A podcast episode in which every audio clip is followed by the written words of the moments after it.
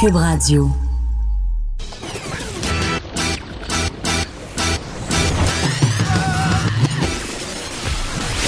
Pour elle, il n'y a jamais de mauvaise question. De 13 à 15. Les effronter. Avec Geneviève Peterson.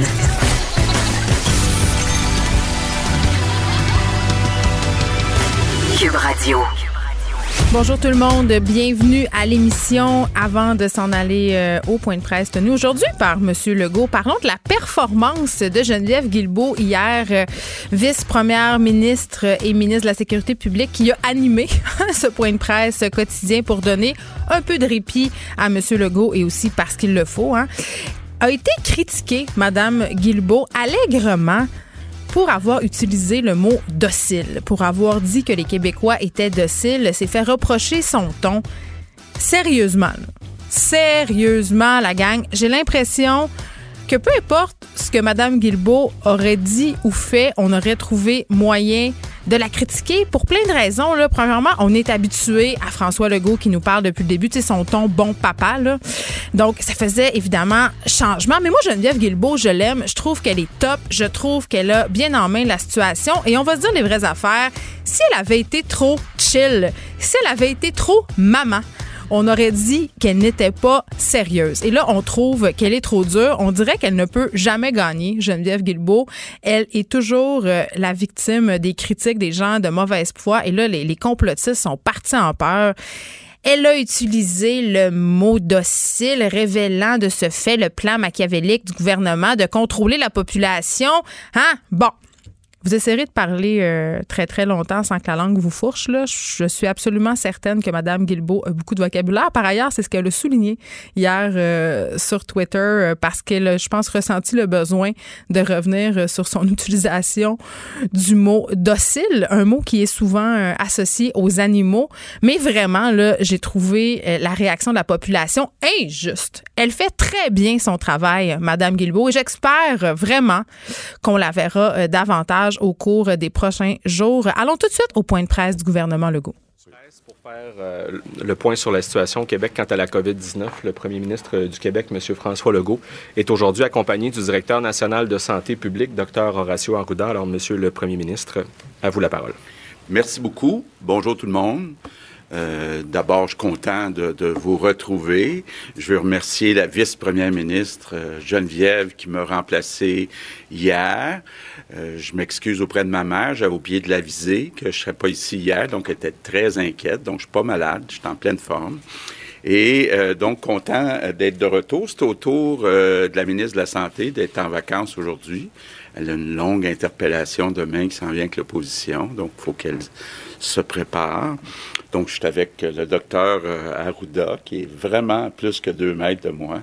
Donc, on respecte les consignes. Euh, je commence avec le bilan euh, de la dernière journée.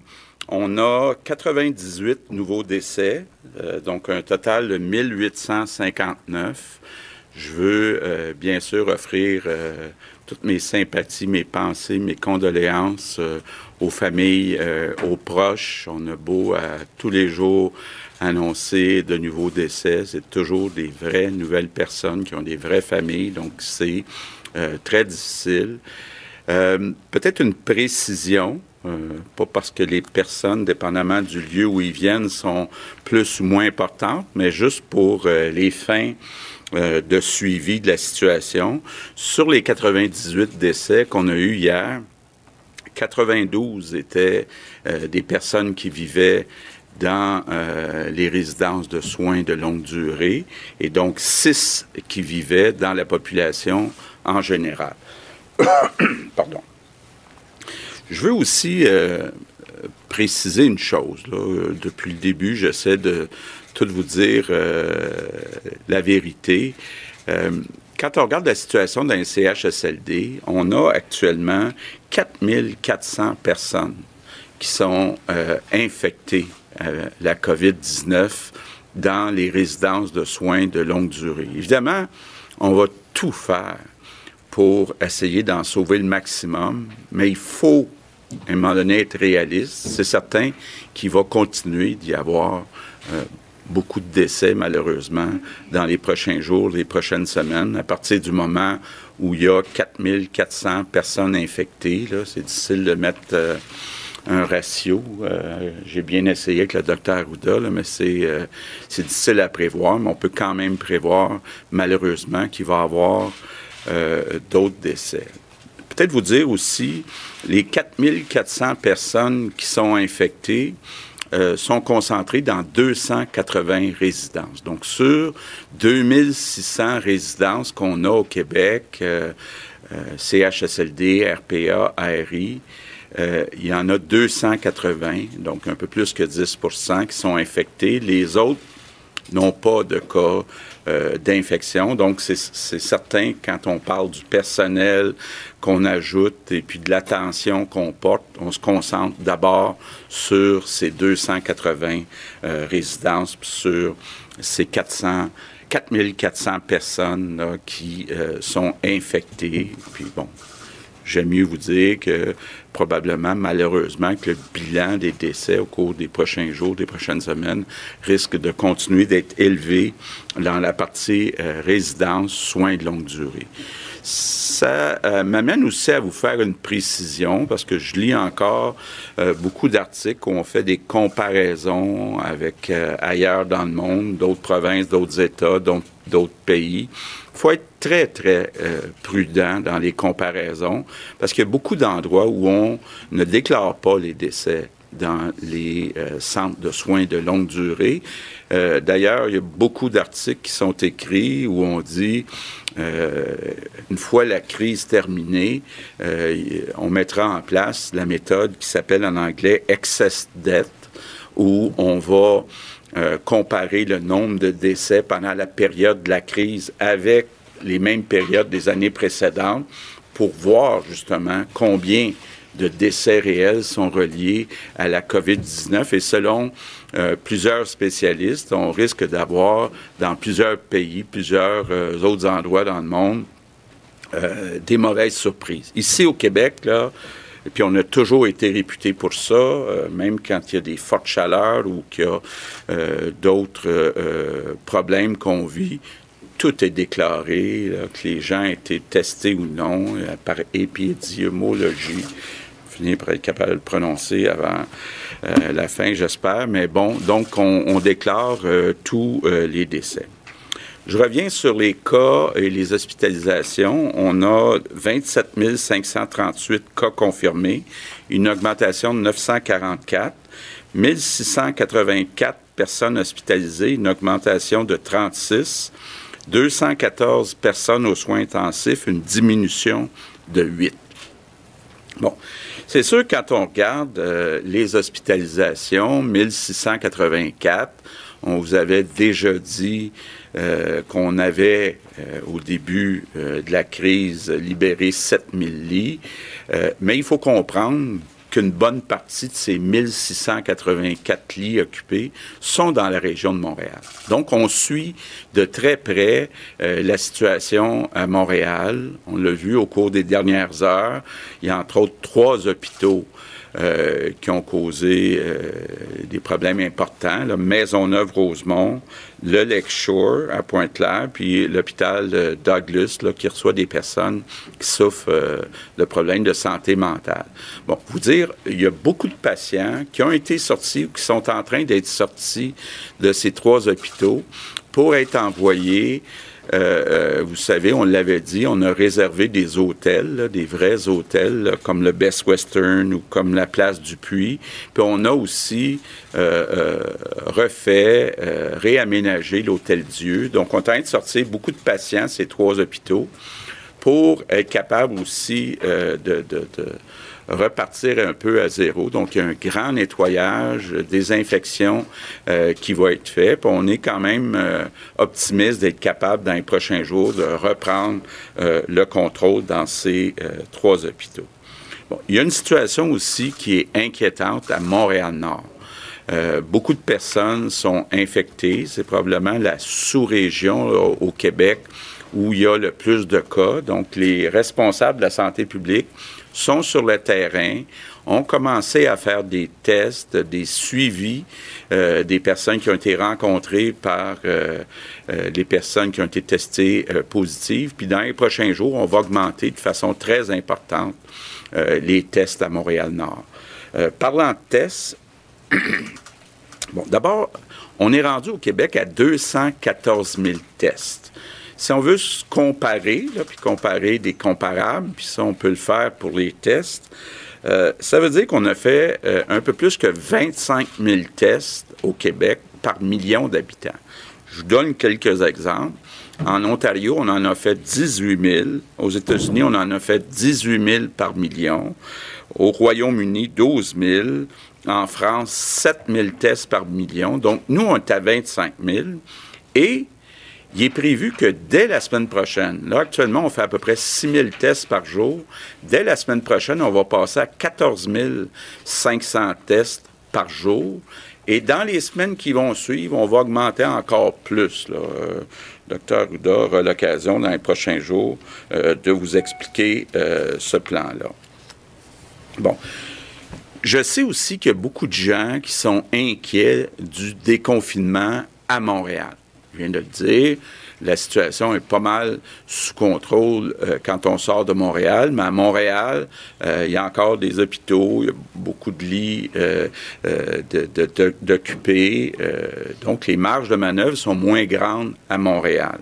Juste vous dire, puis vous rappeler, là, parce qu'il y a beaucoup de gens qui pensent qu'on réouvre demain matin.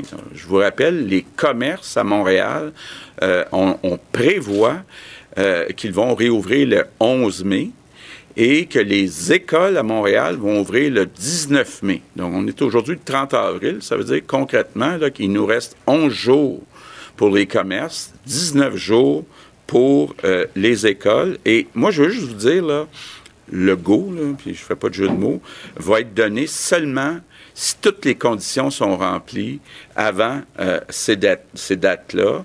Puis, les conditions sont les mêmes à peu près partout dans le monde. L'OMS, l'Organisation mondiale de la santé, pose six conditions qu'on suit de très près. Donc, euh, l'épidémie doit être sous contrôle. Euh, on doit avoir assez de tests, être capable de faire assez de tests. On doit porter une attention aux milieux vulnérables, comme on le fait actuellement à Montréal-Nord. Il doit y avoir des mesures de mise en place sur les lieux de travail. On doit s'assurer qu'il n'y a pas de personnes qui arrivent de l'extérieur. Ça, on a eu l'assurance de M. Trudeau.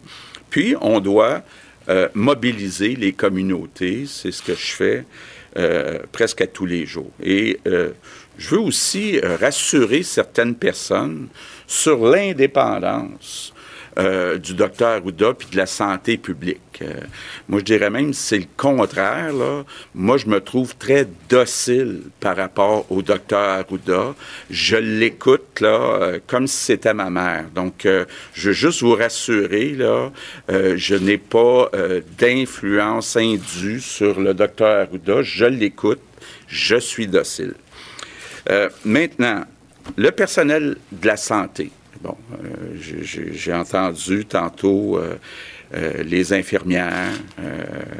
je comprends très bien qu'il y en a qui ont besoin de repos.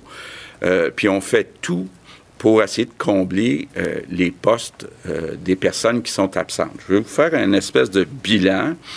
Bon, on est à 10 500 personnes qui sont absentes dans l'ensemble du réseau on est rendu à 7200 personnes qu'on a trouvées, qui travaillent maintenant grâce à Je contribue.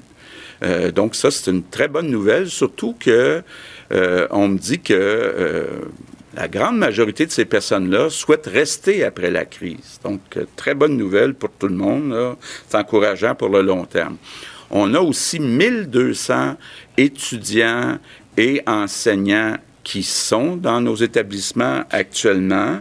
On a euh, ce matin 241 soldats au, au, total qui sont dans nos établissements et on prévoit bientôt en ajouter 276. Bon, si vous additionnez tout ça, là, ça donne pas 10 500. Par contre, ce qu'il faut rappeler, c'est qu'on fait moins de chirurgie actuellement. Donc, il y a du personnel qui habituellement était dans les hôpitaux, qui a été euh, transféré. Je pense qu'on a à peu près 120, 120 médecins, puis il y a des infirmières, des préposés, donc qui ont été déplacés des hôpitaux vers euh, les autres établissements, en particulier euh, les CHSLD. Puis on continue le recrutement. Puis je continue à dire aux gens, inscrivez-vous, tous ceux qui sont prêts à venir travailler dans nos CHSLD, qui sont prêts à venir travailler à temps plein, ou les personnes qui sont retraitées, qui veulent revenir, là, c'est euh, le temps ou jamais. Là, on a euh, besoin de vous autres. Mais je veux quand même vous dire, là, que la plupart des postes actuellement sont comblés. Donc, il reste encore des ajustements à faire à certains endroits. Là, c'est pas parfait, mais quand même, euh, la situation s'améliore. Donc, je veux dire aux infirmières que on, comprend que vous allez devoir prendre des vacances, bien méritées. il s'agit juste, bon, qu'on travaille ensemble pour la suite des choses. Je veux revenir sur les consignes. Oui, on a fait un plan, on a déposé un plan, une prévision de déconfinement, en particulier à Montréal. Trop inquiet pour les régions, mais euh, pour Montréal, c'est très important si on veut être capable de commencer le déconfinement à Montréal. D'abord qu'il n'y ait pas de rassemblement. Je sais qu'il y a eu une espèce de débat hier sur euh, l'interprétation des lois, mais au-delà de l'interprétation des lois, on n'en veut pas de rassemblement. Donc, avec vos voisins, avec vos amis, avec votre famille, là, s'il vous plaît, si on veut être capable de déconfiner, surtout à Montréal, pas de rassemblement. La bataille n'est pas gagnée à Montréal. Et je veux le répéter, je l'ai dit quand j'ai annoncé les dates pour les écoles puis pour les entreprises. Si la situation se détériore, il n'y aura pas d'ouverture à Montréal. Puis je n'hésiterai pas, là, j'irai pas prendre de risques. Donc, franchement, faut respecter euh, les consignes si on veut graduellement euh, revenir à une situation un peu plus euh, normale. Je termine avec mes remerciements du jour. Je veux remercier les, les personnes qui s'occupent des enfants vulnérables. vous savez, c'est un triste anniversaire aujourd'hui. Il y a un an, on entendait la fameuse histoire de la petite fille euh, de Grenby qui a touché, je pense, le cœur de, tous les Québécois. depuis ce temps-là, d'abord, je veux vous dire qu'on a ajouté euh, des budgets, des postes. Euh, il y a des postes d'intervenants qui ont été ajoutés pas mal partout. Je sais que tous les postes euh, n'ont pas été comblés. on va continuer de le faire.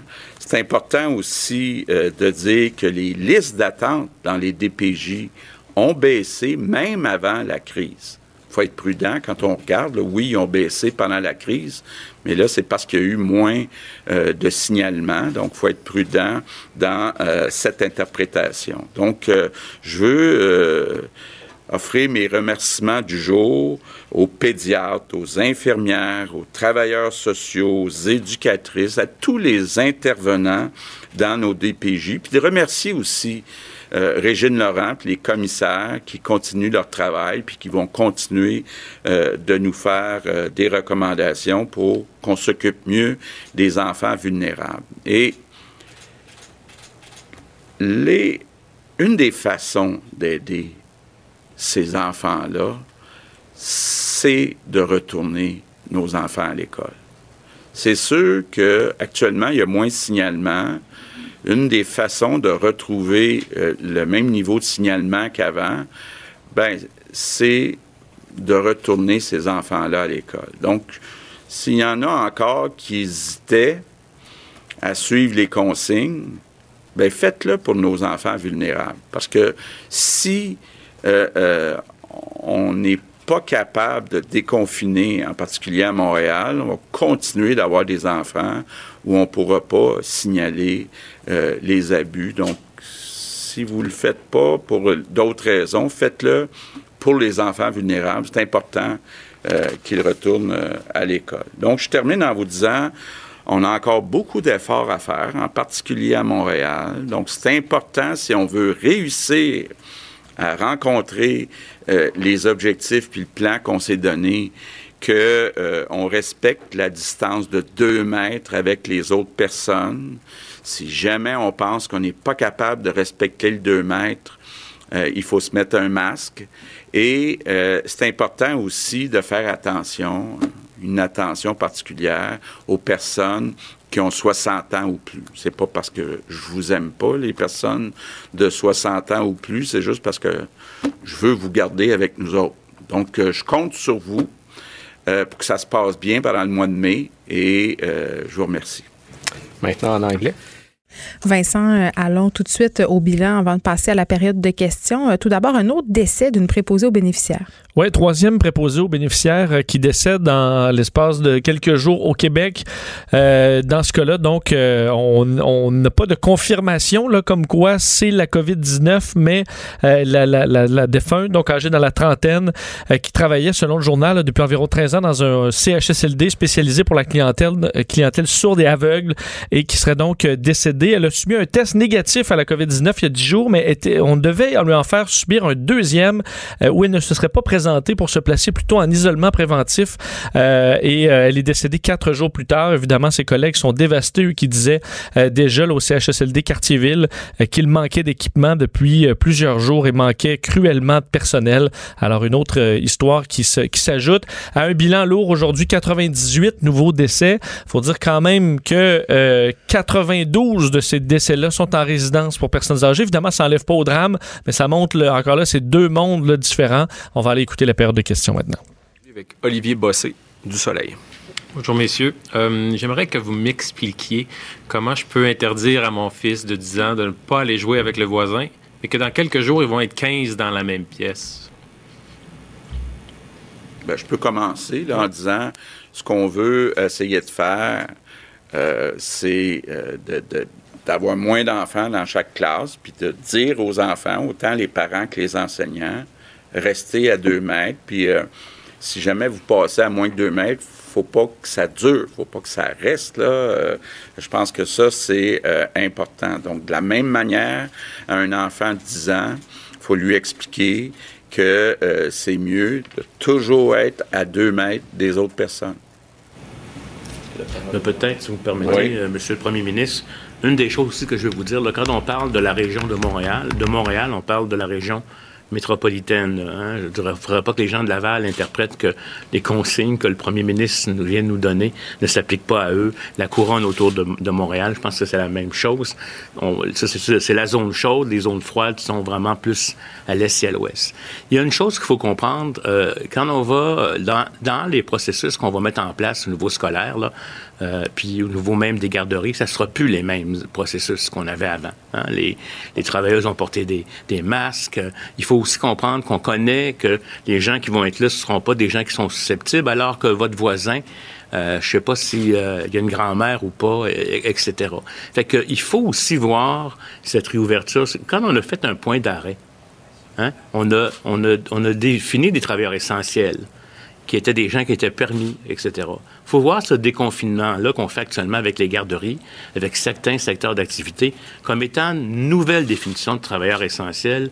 Ça veut pas dire qu'on se relâche complètement. Et ça, c'est majeur, à mon avis, parce que le, la quantité de réouverture va être dosée pour être capable de voir qu'est-ce qui se passe avec ce mouvement-là, puis d'être capable d'intervenir là. Si vous commencez à vous rassembler un peu partout, on ne saura plus euh, d'où ça vient nécessairement. C'est très important de maintenir cette approche-là. Puis, comme le disait le premier ministre, qui est très docile, on va appliquer les, euh, je vous dirais, les, recommandations de, l'OMS. Mais euh, on voit déjà certains relâchements. On m'a parlé de certains parties de COVID-19 comme on faisait pour la varicelle.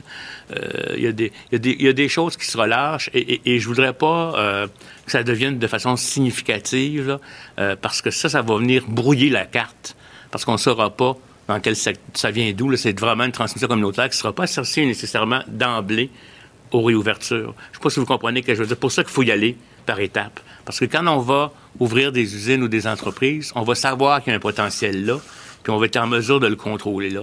Mais si, si la personne, c'est en faisant un party COVID chez eux ou avec d'autres qu'elle l'attrape, on vient compliquer notre diagnostic populationnel. Donc, c'est très important, comme je l'ai dit, que la population respecte la prescription qu'on va vous donner. Donc, en sous-question. Euh, Cher Ruda, votre collègue, euh, directeur de la santé publique de l'Estrie, Alain Poirier, a dit même, lui, que il croit que c'est le temps de, penser à déconfiner les gens de 70 ans et plus qui sont en santé, évidemment. On ne parle pas des, gens en CHSLD. Donc, qu'est-ce que, Qu'est-ce que vous pensez de ça? Je, je, le pense aussi qu'il faut regarder ça, particulièrement peut-être dans les zones qui sont froides, aussi comparativement à ce qui se passe à Montréal. Mais compte tenu, comment je pourrais vous dire, puis je sais que, puis je suis très conscient des problèmes que ça entraîne entre les familles par rapport aux, parents. Je, pense qu'on va vous revenir avec des consignes au cours des prochains jours, mais il est encore trop tôt maintenant, dans une période de déconfinement qui pourrait être interprétée un peu n'importe comment euh, pour, pour, pour, le faire. Fait qu'on est, on est, on est en train d'analyser ça, puis soyez assurés, là, notre objectif, c'est pas de retenir pour retenir. Notre objectif est pour retenir, pour être en mesure de savoir qu'est-ce qui se passe, bien comprendre la dynamique de transmission. C'est un élément très, très important et ça fait partie des conditions de l'OMS. Merci. Maintenant, au tour de Patrice Bergeron, la presse canadienne. Bonjour à vous, messieurs. Euh, une question qui vient de, de médecins spécialistes. Actuellement, il n'est pas possible de retourner dans une résidence ou dans un CHSLD un patient qui est hospitalisé parce qu'il a été atteint de la COVID-19, mais qui a passé deux tests négatifs. À la veille de l'ouverture des commerces, écoles, euh, ce qui va entraîner une hausse des cas, des médecins se demandent comment gérer les lits avant que des malades supplémentaires s'ajoutent. Quand et comment sera-t-il possible de donner congé aux malades âgés qui sont rétablis? Ben, de façon générale, là, on veut, puis je parlais tantôt de trois hôpitaux, là, on veut retourner euh, certains patients soit dans des hôtels, soit dans le CHSLD où ils étaient. Évidemment, compte tenu de la situation euh, qu'on vit dans les CHSLD, euh, on pensait que c'était bon de les garder pendant un certain temps l'hôpital, mais éventuellement, il va falloir retourner ces patients-là pour retrouver le niveau d'opération, d'activité qu'on avait avant dans les hôpitaux. Euh, oui. enclenchés euh, comme tel à différents endroits, soit vers l'hôtel, soit vers des nouveaux lits qui vont se, de, se créer à l'Hôtel Dieu, etc. Par là, je parle de la région métropolitaine, parce qu'il faut maintenir cette capacité à la fois de traiter nos urgences, puis nos semi-urgences, puis une capacité de recevoir d'autres patients qui vont venir probablement du milieu du déconfinement. Et euh, en complémentaire, en fait, Vincent, beaucoup d'affaires dans ce qu'on vient d'entendre, mais je pense que l'un des trucs qui nous préoccupe le plus en ce moment, en tout cas une grande majorité de la, population, c'est la question euh, des écoles. Et la première euh, question est touchée un peu là, comment on explique à nos enfants qui peuvent pas aller jouer avec leurs amis quand on va avoir 15 enfants par classe qui vont être à se côtoyer pendant la récréation? Le premier ministre, quand même, qui est demeuré assez, n'a pas vraiment répondu à la question parce que c'est vrai, ce n'est pas logique et ça sera de plus en plus difficile de garder tout le monde en dedans D'ailleurs, euh, il n'arrête pas de répéter, euh, M. Arruda et M. Legault, euh, qu'on doit continuer à respecter les consignes, surtout dans la région de Montréal. Ce qui sous-entend qu'en dehors de la région de Montréal, on pourrait commencer à se rassembler. C'est pas clair. Oui, j'étais moi-même un peu déçu des explications. Je pense qu'il y avait vraiment besoin de clarifier les, le, point de vue, parce que je pense que dans la population, incluant nous, autres, là, on, est un peu, on, est un peu confus. effectivement, je m'attendais à ce qu'on vraiment on clarifie le dossier de qu'est-ce qu'on peut faire et ne pas faire malgré la réouverture des régions. Mais là, qui nous parle de Montréal comme étant vraiment à Montréal où il faut faire ça, euh, à Montréal où on, où c'est pas gagné. Donc, est-ce que ça veut dire qu'ailleurs c'est gagné? Est-ce que ça veut dire que en région on peut euh, vraiment alléger euh, les mesures? Ben, est-ce qu'on va être flou parce qu'on se dit ben il y en a qui vont le faire puis on le souhaite un peu, mais je préférais qu'on soit vraiment clair. ils l'ont peut-être pas été sur la question de l'école également. Il y a probablement il y a des raisons logiques derrière ce choix-là, mais on nous on va devoir nous l'expliquer parce que des, la population, c'est ce qui arrive par exemple avec des limites de vitesse, là, les gens vont respecter des règles si elles font du sens dans leur tête. Et sinon, ça va être plus difficile. C'est pour ça que euh, les gens roulent toujours un petit peu plus sur parce que ça paraît, ça paraît trop lent, par exemple. Donc, c'est comme ça pour les consignes. Alors, est-ce qu'on va se reprendre une autre fois? Mais là, il n'y aura pas de point de presse avant lundi euh, parce qu'on prend un congé très demain. très beau en fin de semaine. Donc, s'il faut resserrer la vis, ça va peut-être être difficile. Alors, bon, vous, on on, verra. Est-ce que les policiers aussi seront appelés à plus de vigilance à Montréal? Qu'est-ce qui va se passer encore là en région? Ça reste à voir. Dans les informations quand même importantes, des bon, on a rappelé que les tests là, allaient augmenter quand même grandement et c'est une, des clés pour le déconfinement. Et les chiffres sont quand même impressionnants parce qu'on fait 6000 tests par jour. On va passer à 14 500 et ça va continuer de monter. Là. Ça, c'est dans les prochaines semaines. Euh, alors qu'on est déjà quand même dans le peloton de tête au niveau du, des tests par million. Euh, le déconfinement à Montréal, ce n'est pas tout de suite. C'est ce qu'il voulait quand même rappeler. C'est le 11 mai pour les commerces, mais le 19 mai pour les écoles. Et que ça permettra encore de revoir ces courbes-là. Là, euh, et la menace plane, ils, ils, nous disent quand même que si on ne suit pas les consignes comme il faut, qu'ils pourraient être appelés à revenir sur leur décision. Oui, et c'est pour ça que le bilan, on le disait, c'est 92 décès sur 98 qui sont en résidence pour personnes âgées. Ça laisse quand même, ça laisse seulement 6 décès dans la population générale à travers le Québec.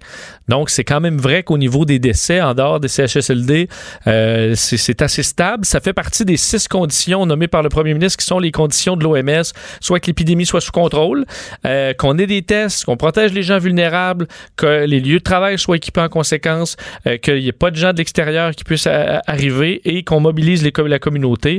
et il a tenu à rappeler, M. Legault, l'indépendance du docteur Arruda, parce que je sais qu'il y, a des inquiétudes, certains qui le remarquent un peu plus effacées est-ce que on passe par-dessus certains des jugements de la santé publique?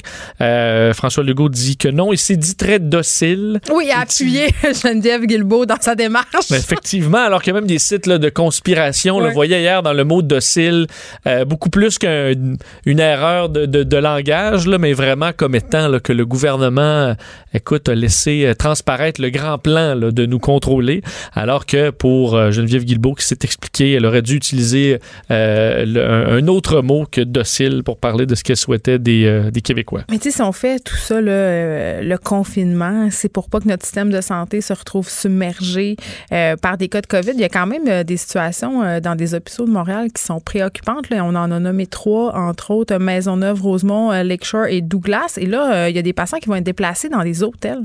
Oui, effectivement. D'ailleurs, on travaille pas loin de, de, de, l'un d'entre eux. ces hôtels. effectivement, on le faisait déjà. Donc, certains patients, évidemment, moins critiques, qui seront déplacés dans des, euh, dans des hôtels. On prévoit peut-être voir le nombre d'hospitalisations baisser dans les prochains jours. Euh, pour ce qui est de la, du personnel, il manque 10 500 euh, personnes dans le réseau de la santé, 7 200 personnes quand même qui travaillent maintenant, qui se sont inscrits sur Je contribue, 1200 étudiants, et ça montre, on a énormément parlé des militaires, là, mais je veux dire, là, il y en a 000 sur Je contribue, 240 soldats. Euh, c'est pas énorme, il va s'en rajouter 276 dans les prochains jours, et c'était une réponse à la question que les plusieurs dans les infirmiers et infirmières soulèvent, est-ce qu'on va pouvoir prendre une pause à un moment donné. Eux qui travaillent très fort. Est-ce que cet été, on peut imaginer des vacances? Ben là, on verra. Euh, de moins, on essaie d'avoir du renfort dans le personnel de la santé pour éventuellement leur donner un, repos bien mérité. Mais on comprend qu'en situation de crise, c'est plus difficile. Justin Trudeau qui a fait le point sur cet écrasement d'un hélicoptère de l'armée canadienne. Oui, parce que euh, aujourd'hui, Justin Trudeau, l'entièreté de son point de presse portait sur cette histoire là, touchant l'armée canadienne, un hélicoptère euh, cyclone qui l'hélicoptère d'un navire de guerre, d'une frégate canadienne, le NCSM Fredericton, qui faisait une mission entre la Grèce et l'Italie dans la mer Ionienne. Et euh, lors du retour de mission, l'appareil s'est écrasé. Un corps a été retrouvé, euh, le corps de la sous-lieutenante Abigail euh, Carbrough de la Nouvelle-Écosse, d'ailleurs, qui avait été filmé. Ça, c'est assez tragique, là, filmé il y a quelques jours à peine, jouant de la cornemuse Amazing Grace en l'honneur des victimes de la tuerie en Nouvelle-Écosse, qui est son, sa, sa, province. Alors, aujourd'hui, en fait, dans les prochains jours, c'est pour elle qu'on va malheureusement jouer euh, cette, cette musique. Justin Trudeau qui a tenu d'ailleurs à saluer les militaires canadiens qui, d'autant plus ces jours-ci, contribuent euh, à l'effort concernant la pandémie. On peut l'écouter. Ils font ce qu'ils ont l'habitude de faire. Ils avancent vers le danger pour assurer notre sécurité. Au pays, on se tourne vers eux quand il y a une inondation, un feu de forêt ou une autre catastrophe naturelle. Ils ne nous disent jamais non. Ils sont toujours prêts à nous aider. Et maintenant, alors qu'on fait face à une pandémie, les forces armées canadiennes sont encore une fois là pour nous. Vous dire que les boîtes noires ont été retrouvées et sont rapatriées présentement au Canada pour euh, fin d'enquête. Alors, ça a été euh, pas mal l'entièreté du point de presse de Justin Trudeau aujourd'hui. C'est très, très triste, cette histoire. Et évidemment, on offre nos condoléances aux familles touchées. Vincent, on te retrouve tantôt avec Mario Dumont. À plus tard. Merci. Geneviève Peterson, la seule effrontée qui sait se faire aimer. Jusqu'à 15, vous écoutez Les effrontés. Bon, alors qu'on s'apprête euh, à déconfiner et euh, certaines entreprises et le réseau scolaire, euh, les garderies, les services de garde, les milieux familiales, appelons ça comme vous voulez, s'apprêtent eux aussi à rouvrir le 11 mai, évidemment, à l'extérieur de la région métropolitaine de Montréal. dans notre cas, ça ouvrira seulement le 19 mai. Et tout comme la réouverture des écoles, ça sème quand même certaines inquiétudes auprès des parents. Et je parle tout de suite avec Mathieu Lacombe, ministre de la Famille. Monsieur Lacombe, bonjour. Bonjour. Écoutez, évidemment, euh, je pense que c'est clair, on ne retrouvera pas les mêmes garderies qu'avant la COVID-19. Quelles sont les mesures qui seront mises en place dans les garderies euh, pour commencer, pour un peu rassurer les parents? Là? Ben, je sais pas si ça va rassurer les parents. Je le souhaite, euh, en tout cas, pour leur dire que ça va être sécuritaire. Ça, c'est sûr que ça le sera. Donc, il y aura notamment des groupes plus petits, euh, que ce soit dans le taux d'occupation euh, de la garderie en général ou dans le ratio entre l'éducatrice et le nombre d'enfants. il y aura beaucoup moins d'enfants. Par exemple, habituellement, pour les plus grands, les 4-5 ans, on parle d'une éducatrice pour 10 enfants. Là, on va être plutôt dans un ratio de une éducatrice pour 5. c'est sûr qu'on ne fera pas exprès non plus d'organiser des jeux où euh, les enfants doivent avoir des contacts étroits, là, comme se faire des câlins, euh, euh, se toucher. Donc, on, on, tentera pas le diable non plus. Là. On va mettre toutes les chances de notre côté. mais c'est sûr que c'est une illusion de croire qu'il n'y aura pas de contact du tout puis qu'on va y arriver à 100% Et c'est pour ça que parmi les autres mesures, ben, il y aura de la désinfection de façon plus importante, trois fois par jour, par exemple, dans nos installations, mmh. qu'on va avoir aussi du matériel de protection pour les éducatrices. Donc, je pourrais vous faire toute la liste, là, mais elle est bien longue. Mais je veux rassurer les parents, là, au niveau sécuritaire, on va être on va être correct. Euh, en même temps, il faut juste pas qu'on s'attende à ce que ce soit les mêmes garderies. Euh, j'allais dire aussi chaleureuses. J'espère de tout mon cœur qu'elles vont demeurer le plus chaleureuses possible. Ça, j'en suis certain. Euh, mais c'est sûr que ce sera pas le, même type de, le même type d'ambiance qu'au départ. Plusieurs affaires euh, dans, ce que vous venez de dire, M. Lacombe. Commençons par ce fameux ratio. On sait, là, les garderies devront fonctionner à environ 30% de leur capacité. Moi, ma question, c'est qu'est-ce qu'on fait si la demande est plus grande et comment on décide qui va aller à la garderie et qui ne va pas y aller?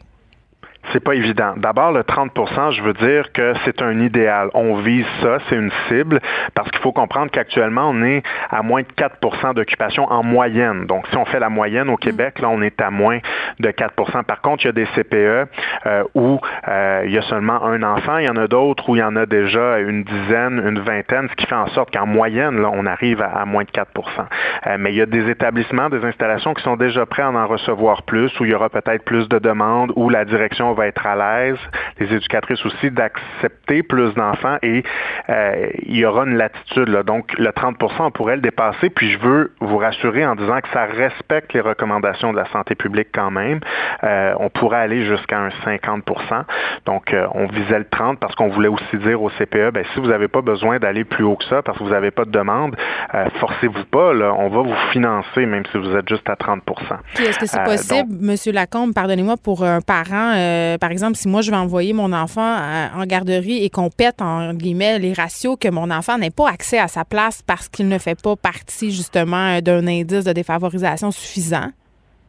Ben, ce qui se pourrait, l'indice de défavorisation, je suis pas, je suis pas certain, mais, mais ce que, ce que je peux vous dire, c'est que oui, il pourrait y arriver que des parents se fassent dire, ben là, on, on ne peut pas accepter votre enfant parce que faut comprendre que, disons que euh, on va jusqu'à 50% de taux d'occupation, qui est la limite là que que que, euh, que nous que la santé publique nous donne.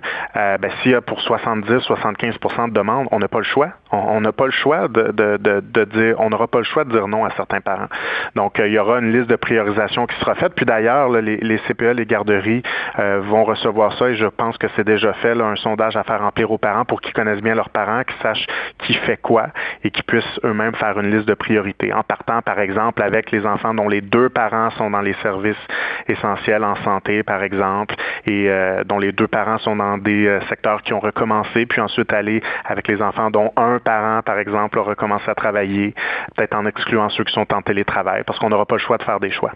Pour ceux euh, qui auront accès à une place en garderie, comment on va gérer les symptômes, OK? Parce qu'on sait, la COVID-19, il y a plusieurs symptômes, on en découvre de plus en plus aussi. C'est un virus vraiment qu'on connaît plus ou moins, on apprend à le découvrir. Euh, j'imagine qu'il va avoir, euh, tout comme ce sera le cas à l'école, une certaine paranoïa. Dès qu'un enfant va avoir des symptômes, évidemment, comment on fait pour contrôler, si on veut, le climat de peur et comment on agit si jamais on soupçonne un cas?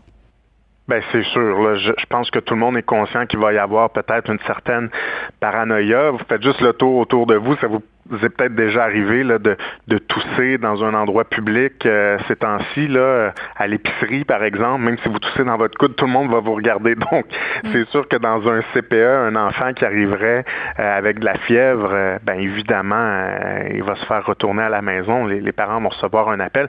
On demande aux parents aussi d'être responsables. On a tous déjà entendu l'histoire d'un parent dont l'enfant va pas bien le matin, l'enfant fait de la fièvre. Bourre de Tempra, bourre de Advil, ben, bye à garderie. C'est ça. Des enfants avec la gastro. le connaissent, ce truc-là. Donc, les parents, faites pas ça. vous allez recevoir un appel à midi, puis ça, ça aidera pas personne. Donc, tu sais, un enfant qui fait de la fièvre, on n'envoie pas euh, les enfants qui font de la fièvre à la garderie. Euh, S'il a le nez qui coule, puis il éternue, euh, c'est pas une bonne idée non plus, parce que vous allez recevoir un appel, puis vous allez devoir venir le chercher, puis on veut pas mettre nos installations à risque. Non, puis je comprends, euh, mais en même temps, on rit, mais c'est pas si drôle que ça, parce qu'il peut avoir des conséquences funestes. J'ai fait des entrevues, Monsieur Lacombe, quand même, concernant les services de garde d'urgence, c'est-à-dire les services de garde qui étaient destinés aux travailleurs euh, des services essentiels. Et il semblait régner une espèce d'omerta concernant la COVID-19. Là, on a eu des histoires euh, d'éducatrices en garderie qui avaient été testées positives, euh, des directions de garderie qui avaient demandé de ne pas le dire aux parents, alors qu'on sait que dans le système, habituellement, s'il y a des cas de maladies transmissibles, c'est-à-dire qui sont contagieuses, on reçoit une lettre. Comment s'assurer que les CPE, les milieux familiales, c'est-à-dire qu'on va être transparent et avec les éducatrices et avec les parents aussi? Oui. Ben nous, d'abord, on n'a pas le choix de suivre ce que la santé publique nous demande. Donc ça, c'est la première affaire. On s'improvise pas euh, spécialiste ou apprenti sorcier là, en, disant ben voici ce que vous pouvez faire, voici ce que vous pouvez pas faire quand c'est des enjeux médicaux. Donc euh, ce qu'il faut comprendre, c'est que dans chaque région, il y a une direction régionale de santé publique et c'est son travail. Euh, elle le fait quand il y a un cas qui est déclaré, d'aller sur place, de faire ce qu'ils appellent, je veux pas me tromper, là, mais l'enquête épidémiologique. Donc, et, chaque fois, c'est du cas par cas. Donc, parfois, on se fait critiquer que le protocole, il n'est pas euh, partout pareil au Québec, mais en même temps, chaque cas est traité euh, individuellement. Puis, puis c'est, c'est, c'est, la décision, elle est unique. Je comprends, mais est-ce qu'on va fermer le euh, service de garde si on a un soupçon, s'il y a un cas? Comment ça va fonctionner? Bien, habituellement, quand il y a un cas, c'est la santé publique qui va prendre la décision est-ce qu'on ferme ou pas selon euh, selon tout tout euh, les détails de ce cas-là. Donc, dans certains cas, on a vu qu'il y a des installations qui ont été fermées. Dans d'autres cas, non. Mais la décision qui est prise, c'est toujours la meilleure décision selon la santé publique. Donc, les cas sont pas tous pareils. Pour 10 cas, il y a 10 histoires différentes. Il y a 10 euh, symptômes qui peuvent être différents. Je le sais pas, mais mais la, la santé publique, dans chacun des cas, c'est du sur-mesure. Donc ça, c'est rassurant en même temps. Euh, je comprends que des gens aimeraient du one size fits all, donc du, du, mur à mur, mais la santé publique, elle fonctionne pas comme ça.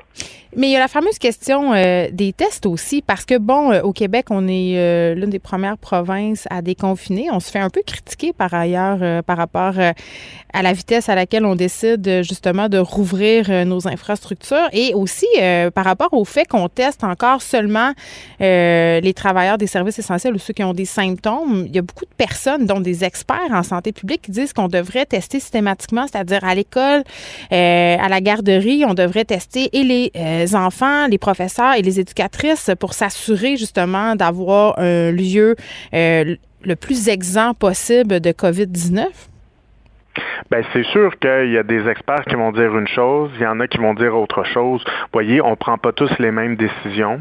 Euh, au Québec, on a pris certaines décisions. Euh, en début de crise, on a agi On rapidement. teste pas les enfants. Avant de les accepter à l'école et à la garderie, il me semble que ça déstresserait pas mal de monde. Ben nous, on suit vraiment ce que la santé publique nous dit. Puis, puis ce qu'elle nous dit, c'est qu'on prend pas de chance. Euh, par exemple, dans ce cas-ci, euh, dans le cas de la réouverture, l'équipement de protection, euh, on va le fournir, c'était demandé. Donc, à, à chaque fois qu'il y a une évolution là, dans les directives de la santé publique, nous, on, on les challenge pas, on, on y va, on les applique. En ce moment, est-ce qu'il y aura une augmentation de la capacité de, de est-ce qu'il y aura une augmentation du nombre de tests qui seront effectués? Je laisse ça vraiment à la santé publique puis à la ministre de la Santé. Je m'aventurerai pas sur ce terrain-là, mais vous pouvez être sûr que si on a des recommandations qui s'appliquent à notre réseau, c'est clair qu'on va les faire. Mais en même temps, euh, l'expérience dans nos services de garde euh, d'urgence jusqu'à maintenant, elle est positive. Là, vous avez vu, on n'a pas eu beaucoup de cas. Euh, puis là, il y en a qui vont dire oui, mais mais là, vous avez peut-être pas fait passer à ces tests, mais mais en même temps, quand on se compare, tout le monde se compare un peu avec la même avec la même réalité. Donc, s'il y a des lacunes de notre côté, il y en a dans les autres milieux aussi. Puis ce qu'on voit quand on se compare, c'est qu'on on en sort avantageusement bien. Euh, puis par ailleurs, ben, les enfants sont pas particulièrement à risque non plus. Tu sais, des enfants là de moins de 18 ans euh, hospitalisés, donc qui ont eu des soins à l'hôpital depuis euh, le début de la crise de la COVID, il y en a 16. Euh, Je comprends, mais il faut faire seulement- attention, là, Monsieur Lacombe. Il y a des spécialistes quand même français qui ont fait des sorties pour dire qu'il y avait des formes, en fait, des manifestations de la COVID inflammatoire chez les jeunes enfants. Puis je pense pas qu'on peut écarter aussi que les enfants peuvent être des vecteurs de contamination et qu'avec le déconfinement, va venir une recrudescence des cas parce que ces enfants-là vont euh, peut-être porter le virus en eux et sur eux. Là. Vous, vous allez de l'avant sans certitude, je comprends. C'est ça qui se passe et c'est ça que vous faites. Ben, on va de l'avant avec les meilleures informations qu'on a, toujours sous recommandation de la santé publique.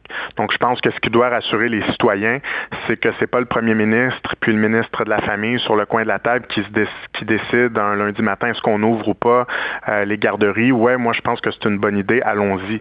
Euh, c'est pas ça. On le fait parce que on, on se base sur les informations que la direction euh, nationale de la santé publique nous donne.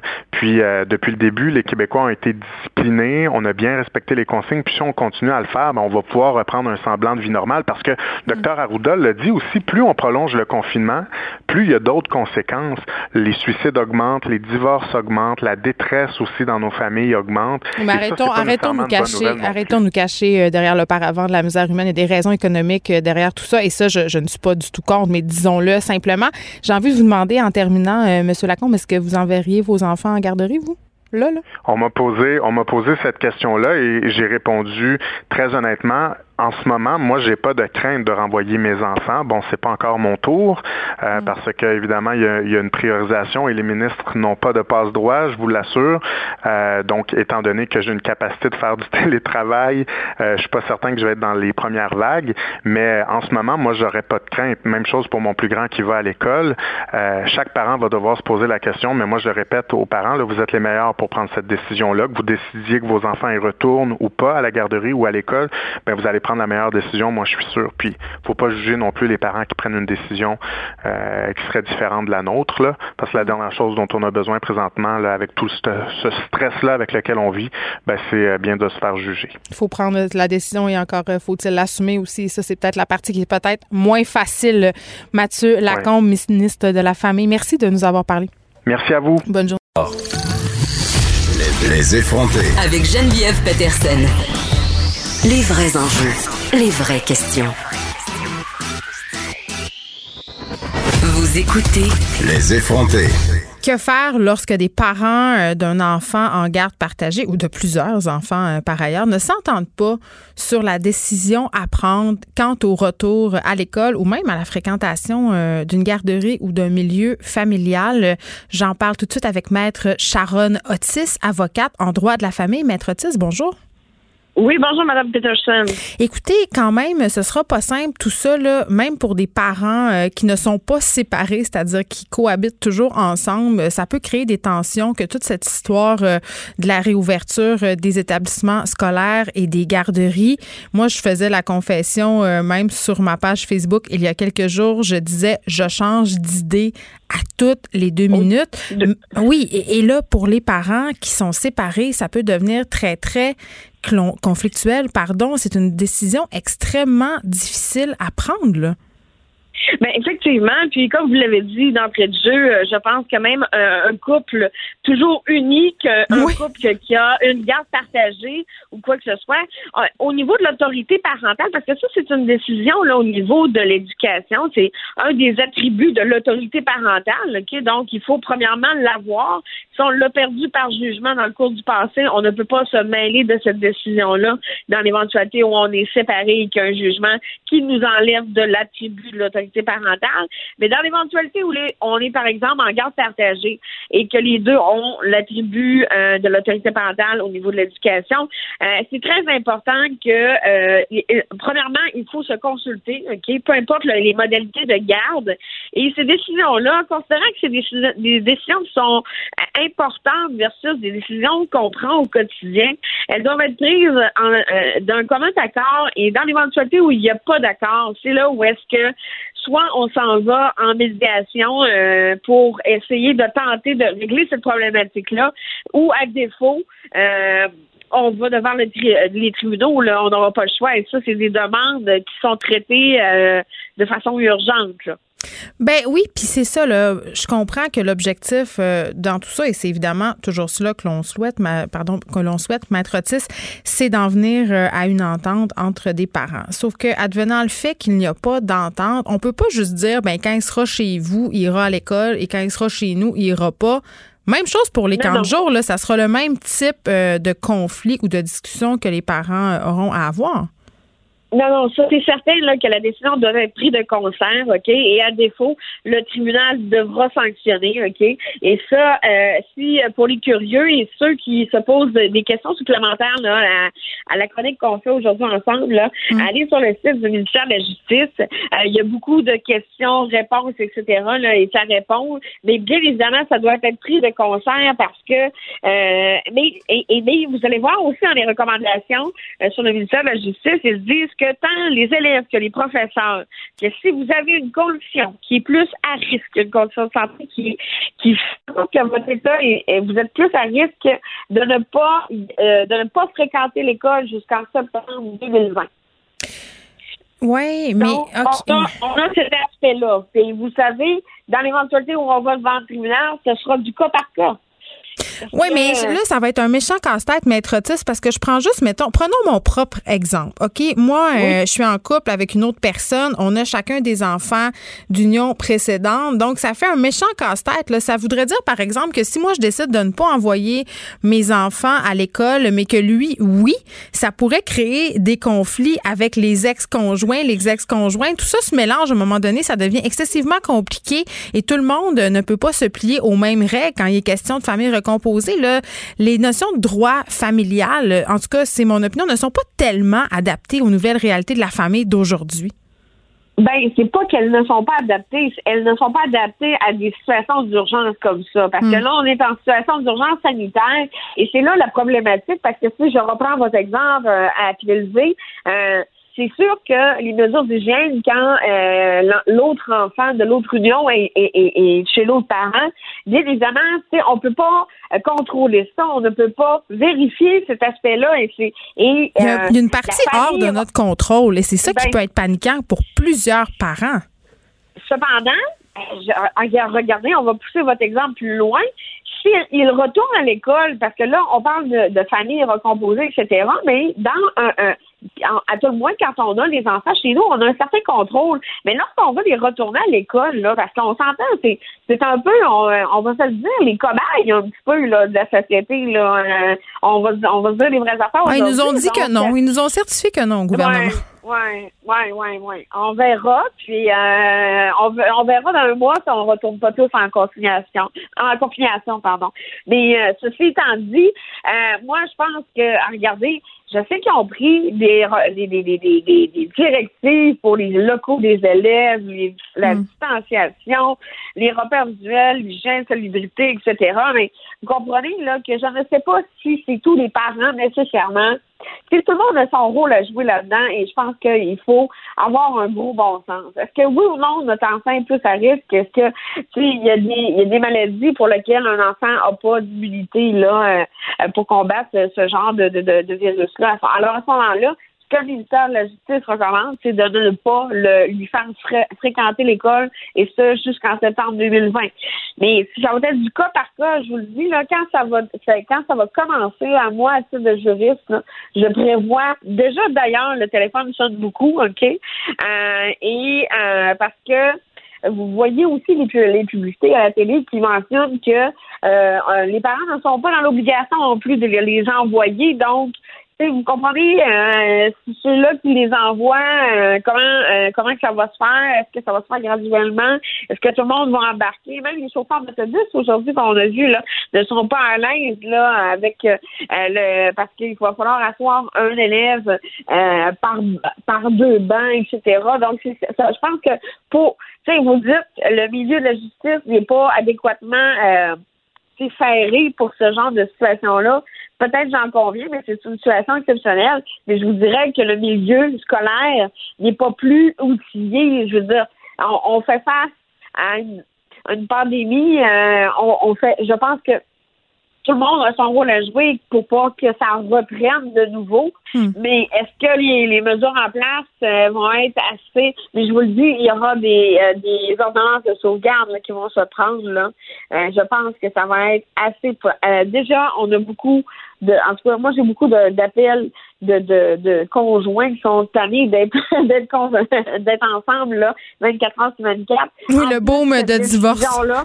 oui, oui, oui, oui, je oui. Euh, ça va, ça va s'en venir. C'est aussi Maître Sharon Otis, avocate en droit de la famille. Merci de nous avoir parlé. Décidément, euh, décidément, il n'y aura rien de simple dans tout ça. Il y a cette fameuse notion aussi euh, du bien-être des enfants qui est assez subjective selon à quel parent on parle dans bien des cas et vraiment les situations quand même sont excessivement changeante d'une famille à l'autre. Si on parle entre autres des parents séparés, peut-être qu'il y a un parent qui travaille, l'autre peut se permettre de garder les enfants à la maison. Donc vraiment, là, je crois que comme dans la plupart des situations conflictuelles, dans des séparations, le mieux, ça sera de s'entendre à l'amiable parce qu'on le sait, nos tribunaux en ce moment fonctionnent au ralenti. Donc vraiment, de devoir engorger encore plus notre système de justice parce qu'on s'entend pas sur oui ou non euh, envoyer euh, sur le fait d'envoyer nos enfants à l'école. Je pense pas que ça va vraiment être une bonne chose.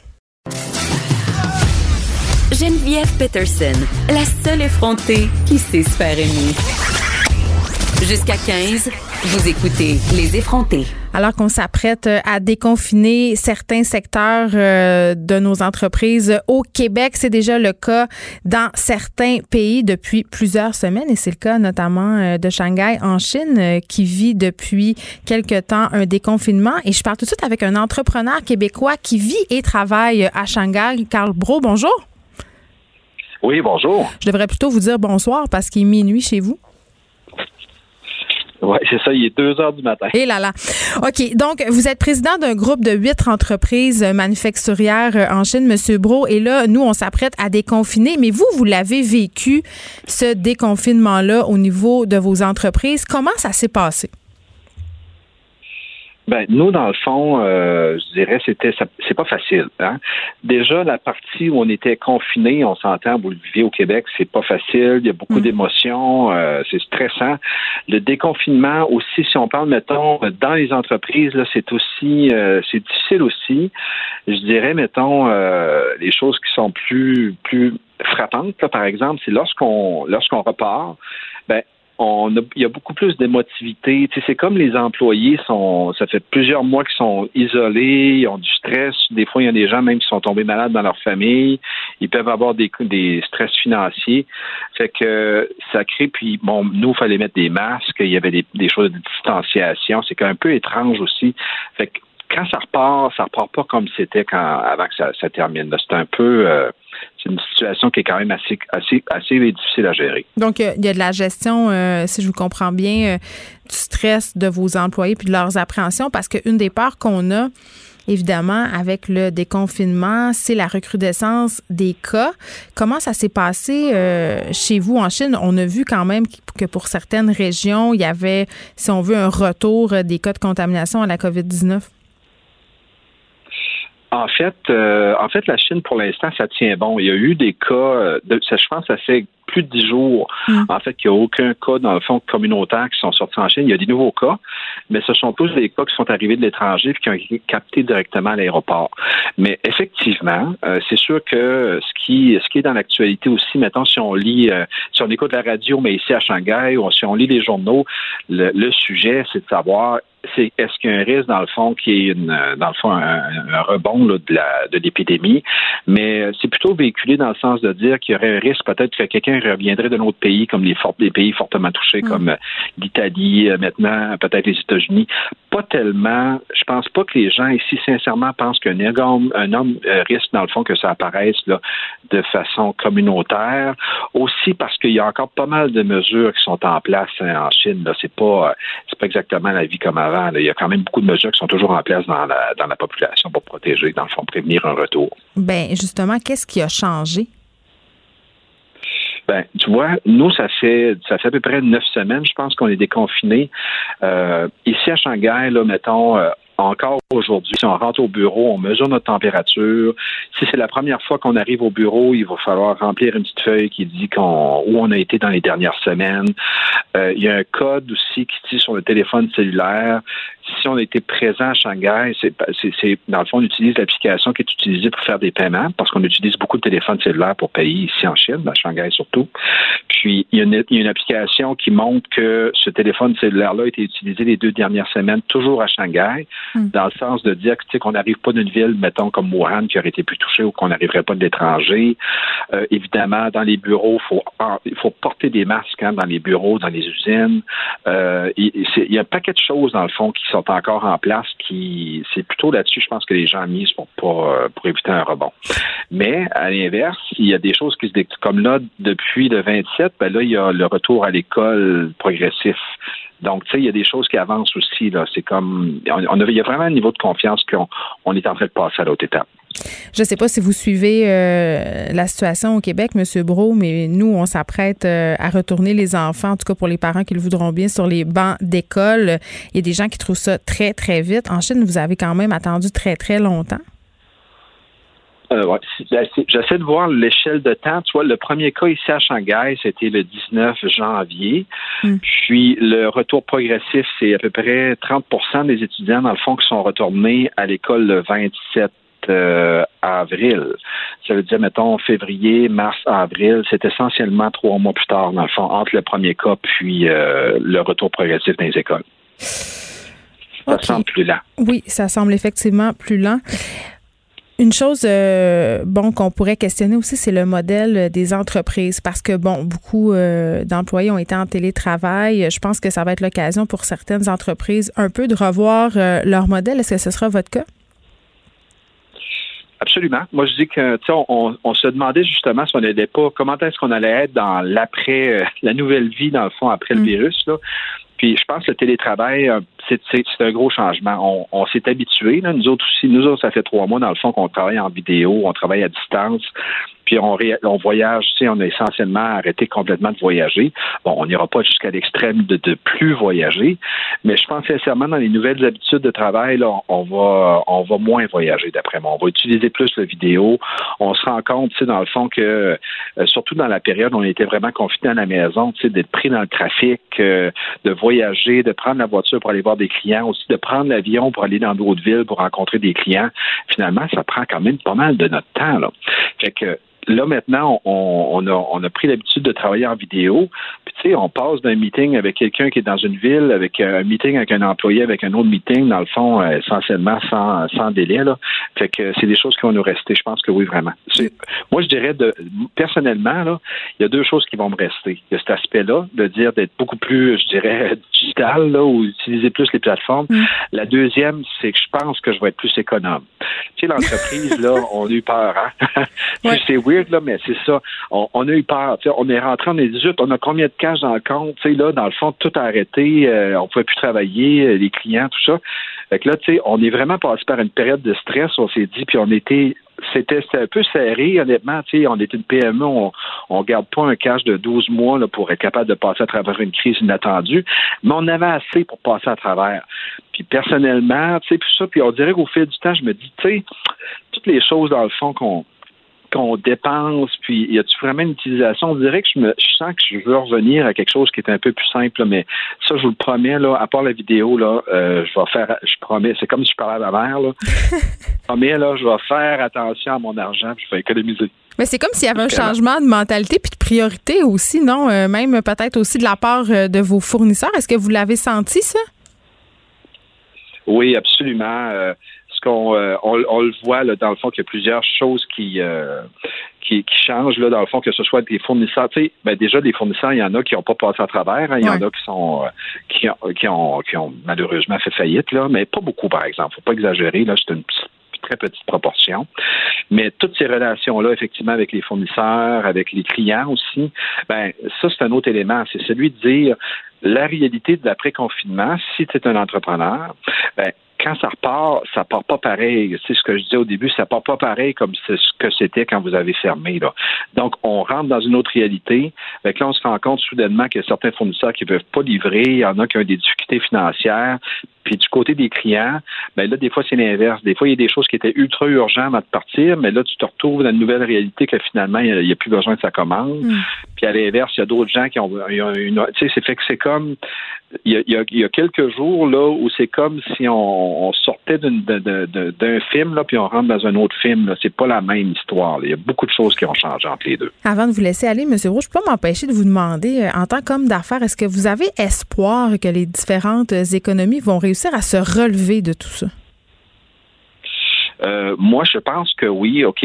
mais par contre, il y a certains secteurs d'activité que ça va être beaucoup plus lent. Par exemple? Nous, ce qu'on voit là, ben, mettons, si on regarde tout ce qui est tout ce qui est malheureusement pour Montréal, parce qu'on a une belle réputation, mais tout ce qui est entertainment, mettons, euh, live, là, ça c'est très ça va être difficile. Encore aujourd'hui, c'est pas encore parti en Chine. On, on pense peut-être fin août, euh, début septembre, que ça va partir. Ça, ça voudrait dire que ça aurait été presque complètement stoppé plus que peut-être sept ou huit mois. Éventuellement, ça va reprendre, mais ça va être difficile. Des secteurs comme le tourisme, ça va être difficile aussi. Ça va finir par reprendre, mais ça va être long. À l'opposé, il y a des choses qui ont rebondi presque spontanément. Le commerce en ligne, tout ce qui est alimentaire, euh, les restaurants qui ont vécu ça très, très, très difficile, ben ils ont rebondi. Tu sais, ne veux pas, ça faisait deux mois qu'on mangeait à la maison. Là, on commençait à avoir hâte d'aller au restaurant pour manger quelque chose d'autre que notre euh, la popote qui n'est pas nécessairement si bonne pour commencer. Là. Ça fait que, tu sais, il y a des choses qui rebondissent vraiment rapidement, mais il y en a d'autres qui ça prend plus de temps. Carl Brou, qui est entrepreneur euh, québécois, qui travaille euh, à Shanghai, en Chine. Merci de nous avoir parlé, qui est président aussi d'un groupe de huit entreprises manufacturières et de divertissement. Quand même, c'est important de souligner. Je vais vous souhaiter une très bonne nuit, M. Brou. Merci de nous avoir parlé fait plaisir. Au revoir. Au revoir. Les, effrontés. Avec Geneviève Peterson. Les vrais enjeux. Les vraies questions. Vous écoutez. Les effrontés si vous avez vu la couverture du dernier magazine Clin d'œil qui est en kiosque à partir d'aujourd'hui, vous avez vu la splendide Marilou sur sa une, une une qui s'est fait euh, avec un selfie quand même, euh, c'est pas anodin. J'avais envie de discuter euh, de cette couverture inhabituelle et du défi de faire un magazine au temps de la COVID-19 avec sa rédactrice en chef Julie Buchinger. Bonjour Julie. Bonjour Geneviève. Écoute, quand même, euh, ça a dû être quelque chose euh, de préparer un numéro euh, comme celui-là en confinement alors que tout le monde travaille en distance et que, bon, évidemment, notre réalité a vraiment fait un 360 degrés depuis le début de cette affaire-là. Comment ça s'est passé?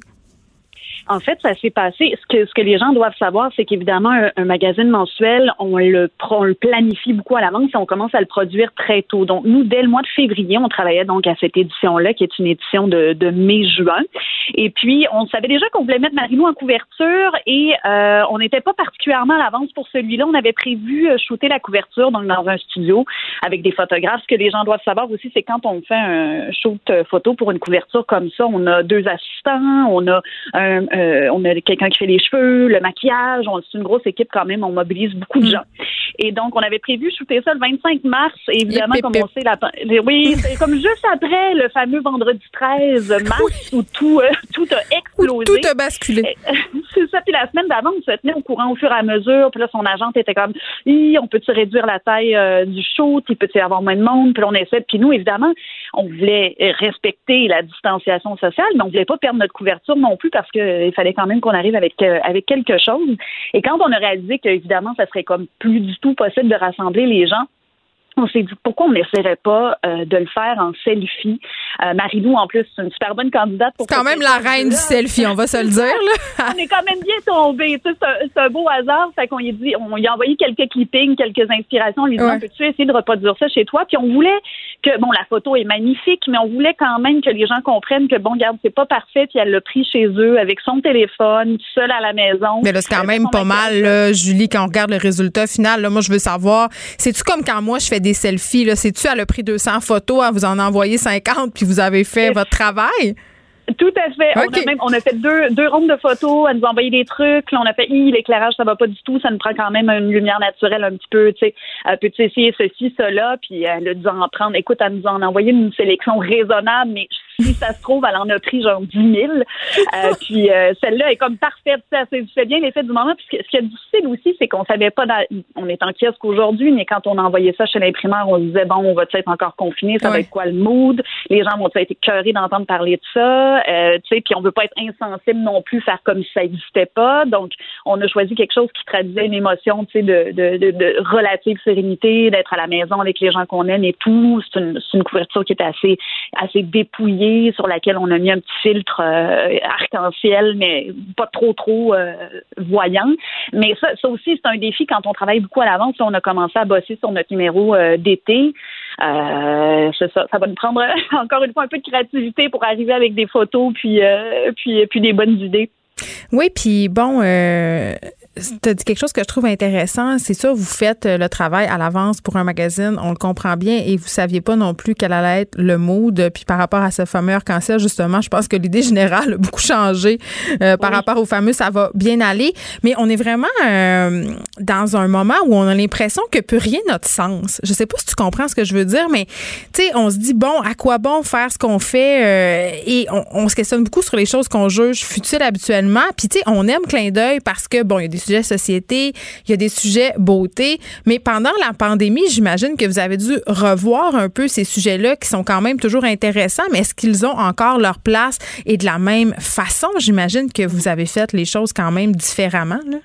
Effectivement, c'est une, très bonne question, c'est une très bonne remarque parce que c'est sûr que d'emblée, on s'interroge sur évidemment la place qu'on peut avoir dans ce type de d'enjeux de, de, société. En même temps, le rôle du clin d'œil, c'est pas non plus de jouer le rôle d'un média d'information comme comme le Journal de Montréal ou, euh, ou euh, Radio Canada par exemple ou, Cube Radio. Donc, on n'a pas euh, on n'a pas les mêmes exigences, mais il faut quand même rester, il faut quand même en tenir compte. Et donc, par exemple, nous, on s'est dit le milieu culturel est chamboulé. Nous, on est un joueur du milieu culturel.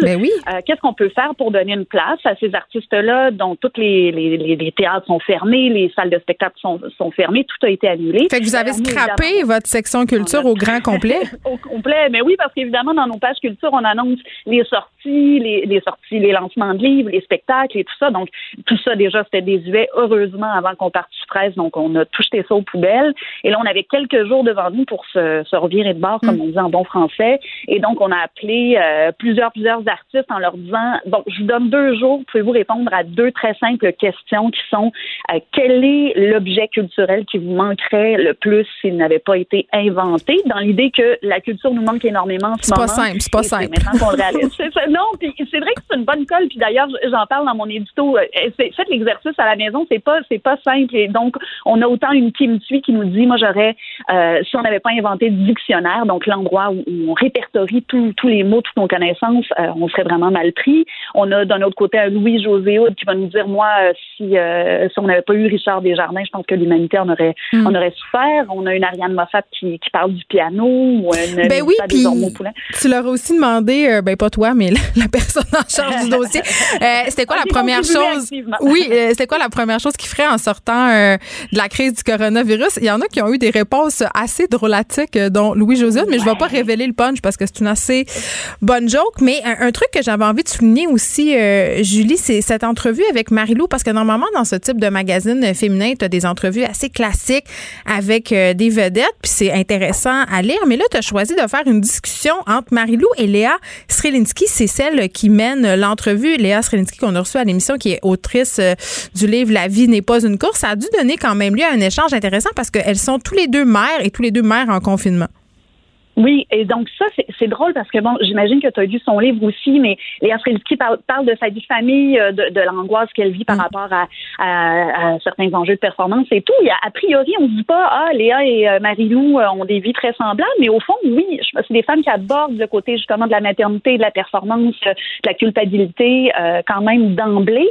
Et je me suis dit, au lieu de faire un Q&A, donc un question-réponse mm. classique et linéaire où on retrace le parcours de Marie-Lou qu'on connaît quand même déjà bien, euh, je me suis dit, j'aimerais ça que les filles se parlent et qu'on entende. Dans le fond, c'est l'expérience de Léa, et comme, la façon dont elle nous raconte Marie-Lou, ça donne un espèce, une espèce de portrait un peu impressionniste où elle-même, on entend sa voix, où elle nous ben, On, a un peu, euh, on a un peu l'impression, Julie, de regarder au travers euh, de la serrure, de la poignée de la cuisine, alors qu'il y a deux amis qui se parlent. Donc, c'est assez réussi. On peut tout lire ça dans le magazine Clin d'œil qui est en kiosque à partir d'aujourd'hui. Merci, Julie de nous avoir parlé. Julie, qui est rédactrice en chef du magazine Clin d'œil. Merci euh, aux auditeurs d'avoir écouté Les Effrontés. Je vous laisse avec Mario Dumont. À demain.